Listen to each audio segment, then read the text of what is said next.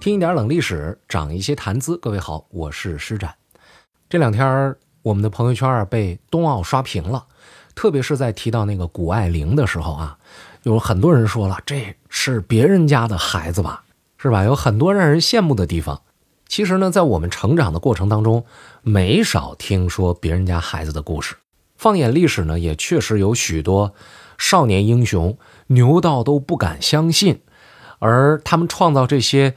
战绩的时候啊，创造这些成绩的时候，仍然很年轻。其实提到这些别人家的孩子啊，我首先能够想到的是霍去病。公元前一百四十年出生的霍去病，本来呢出身是非常低微的，他是一个私生子。他的母亲是平阳侯府的女奴，叫魏少儿；他的父亲呢是平阳县的一个小吏，叫霍仲儒。吏这种身份啊，比较特别。他既不是古代的公务员，也享受不了古代公务员的待遇。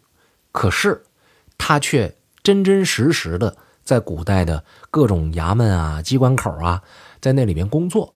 您说他们有没有个权势呢？我想，不同的岗位恐怕呃能够获得的不一样。要论收入和他们的眼界，以及他们所接触的这个朋友圈那应该是比普通老百姓要强得多。然而，真正和官儿比较起来，那可真的差得很远。特别是在汉朝啊，那更别提跟贵族去比了。所以也就是说呢，霍去病的父亲也不是什么特别高贵的出身。他是一次出差的时候，跟霍去病的母亲两个人就好上了。好上之后呢，这位魏少儿呢怀孕了。可是这个霍仲儒啊，人家出差这假期结束了，人回家去了。所以呢，这霍去病呢，他就以一个私生子的这个身份就出生了。好在他生下来也就一岁多的时候，他的姨啊，就是魏少儿的妹妹魏子夫，被汉武帝刘彻给宠幸了。也就是一两年的光景吧，卫子夫全家就都因为卫子夫得到了皇帝的青睐，这一家子呢也都变得高贵起来。而这个卫少儿啊，就是这个霍去病的母亲。其实并不只有霍去病父亲这么一个男朋友，他和陈平的曾孙陈长也有过那么一段所以你看到现在呢，嗯，这身份地位也够用了，所以就跟这个陈长结婚了。然而母亲嫁了，不代表霍去病他这个私生子的这个身份有任何的变化，真正发生改变的还是卫子夫被确立为皇后以后。那是公元前一百二十八年，那时候霍去病十多岁啊啊，十十二岁，按照咱们现在讲十二岁，可是按古人呢，他都算一岁虚岁，所以就十三岁吧。这个时候他才成为了一个嗯，就是比较重要的外戚家族里边的一员。大家熟悉历史的朋友啊，都可能有这么一个感觉，就是在汉朝的时候，外戚的权势是非常大的。所以呢，即使霍去病并不怎么争气，应该说他的一生也是锦衣玉食、非常富足的。而霍去病之所以能成为那个别人家的孩子，不是因为他的姨和他的妈在男女关系上怎么成功，婚姻事情上怎么获利了，这事儿恐怕也没有办法能让我们在千百年以后还能拿来再说一说。真正让霍去病成名的，是他个人的成就。公元前一百二十三年，年仅十八岁的霍去病，这是虚岁啊。按照现代的算法，周岁十七，就这个年纪，他就被汉武帝任命为飘摇校尉，追随着大将军卫青去出击匈奴去了。你别看听这个飘摇这名字，好像是玩票的这么一个选手，实际上呢，在那个年代，这个飘摇的意思啊，是指勇猛晋级。嗯，霍去病给人的感觉呢，也是一个。少年英雄的这么一个状态，第一次读这段历史的时候，我会在心里边有一个疑问：是不是汉武帝因为霍去病的这个外戚的这么一个关系，给了他一个镀金的机会啊？反正也是去打架，多他霍去病一个不多，少他一个不少，就让他去历练历练，是吧？省这小孩呢，在家里边，这个青春期的少年总是有那么多的精力无处安放，对吧？让他们出去跑一跑，但是。往下读的时候，我们就发现，这是对霍去病的一种误读。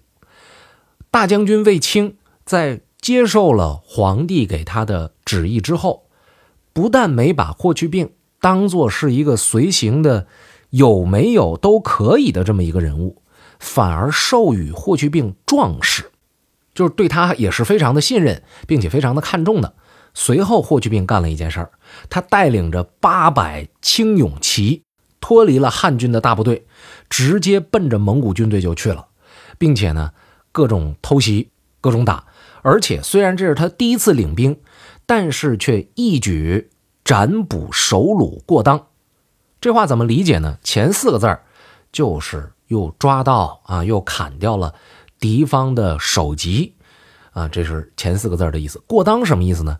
一般被认为说是斩杀敌人的数目超过了己方损失的数目。你要说伤敌二百，自损两千六，这不行。但是要反过来，伤敌两千六，自损二百，哎，这个可以被称为过当。那么具体霍去病的这一次他立了多大的功劳呢？《汉书》当中引用了汉武帝的原话，说是斩首俘虏两千二十八级。你想想，脱离主部队，自己头一回带兵，带了八百人，就得到了这么一个战绩，这是非常骄人的。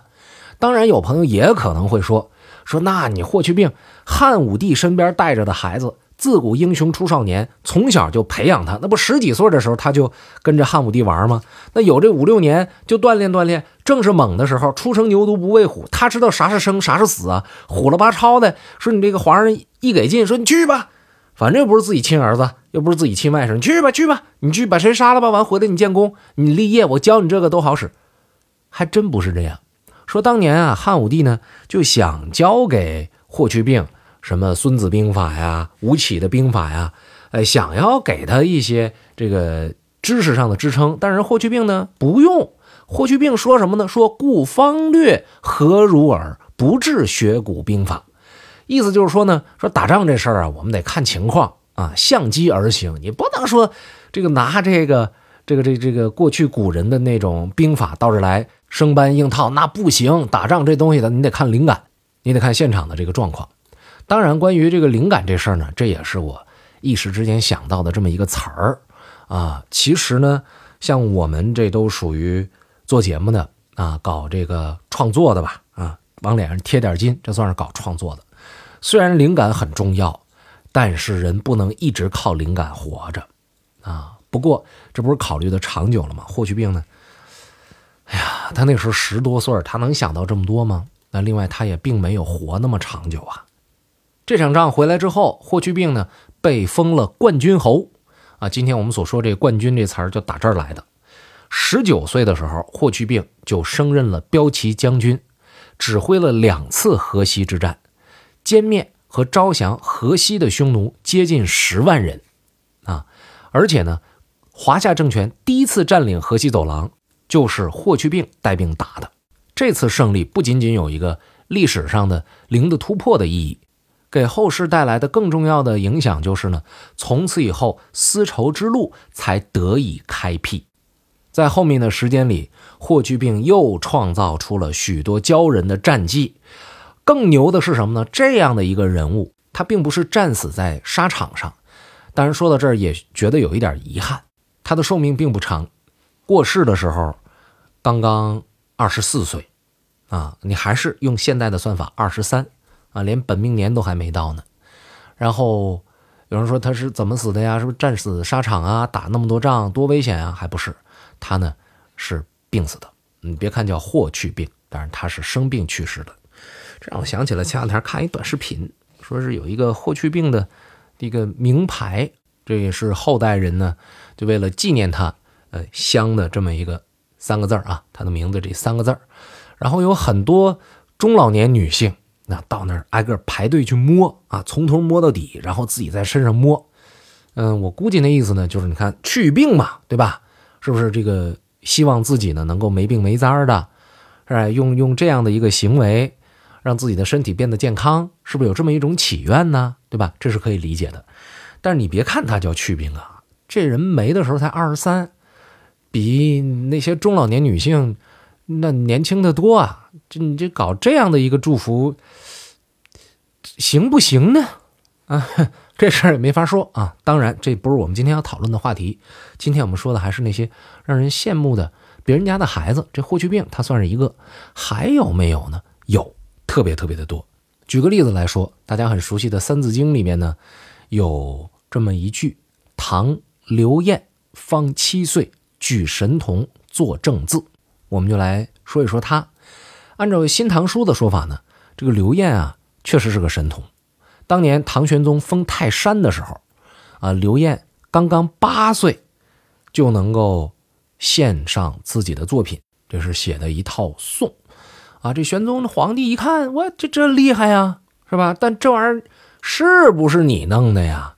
对不对？你家长弄的啊，就给他拿过来讨我一个欢心，也不是不可能嘛，对吧？为了能够出名，为了能够得到皇帝的青睐，说是用出什么办法来，这都是可以想象的。于是就让宰相说说你你试试他啊。这宰相叫张悦，那这张悦呢，就去试这个刘晏去了。试完了之后。是这小子行，啊，呃，怎么个行呢？怎么个表现呢？这张悦也特别厉害，他就说仨字叫“国瑞也”。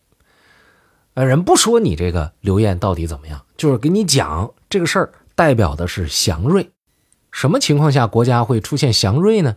过去节目里边说过很多回了，祥瑞在古代人的眼中啊，那是说明皇上治理的好。啊，政策清明，国泰民安，在这个时候才出现各种祥瑞之兆，什么异兽啊、异景啊，现在出这么一神童，国瑞也。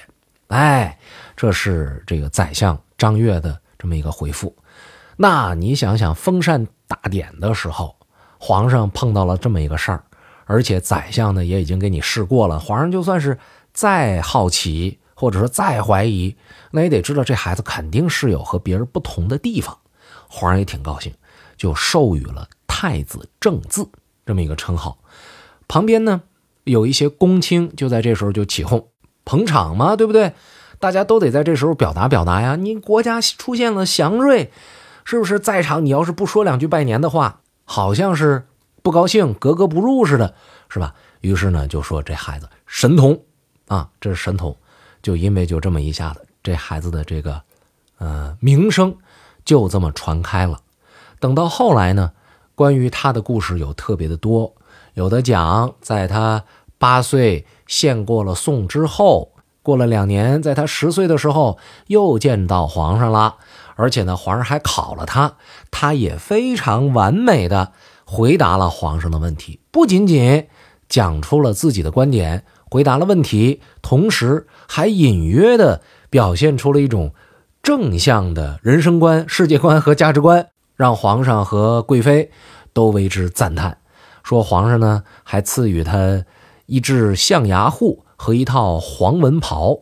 这个啊，在我看来呢，未必就是要把多大的事儿交给这孩子。说你这十岁的孩子，从此以后你可以当一个地方官了。我不认为是这样，啊，这更像是一种认可、一种荣誉和一种鼓励。啊，这个刘晏呢，也确实在历史上评价不错。呃，安史之乱以后，他为唐朝的经济复苏做出了很重要的贡献。到公元七百八十年的时候，被陷害，呃，没办法自尽了。在他死之后呢，追赠郑州刺史，加赠了司徒，这官位呢没高到让人感觉到害怕，但也确实是不低了啊。这孩子年轻的时候就是那种很典型的别人家孩子。还有一位楚。道公，啊，在少年的时候就做出了一番大事儿。呃，时间有限，简单说吧，十七岁的时候九合诸侯，哎，也很厉害。那我们再说说这康熙，那也很厉害啊。八岁登基，十四岁亲政，除鳌拜的时候连环计啊，那才十六岁。所以你看这些人呢，在漫长的历史长河当中，他们都称得上是天才儿童。更幸运的是呢，他们有一个机会能够把自己的天赋施展出来。今天这个时代，很多人都说这是一个不埋没人才的时代。我相信，只要有这种种方面的天赋吧，呃，并且坚持不懈的努力，总有一天你的能力、你的闪光点，这是能够看得到的。不过说到这儿呢，咱们再回到一个很基本的话题上来，呃，霍去病也好，康熙也罢啊，那些。呃，少年的英雄们，那些神童们，他们都是完全天生的吗？和后天的教育一点关系都没有吗？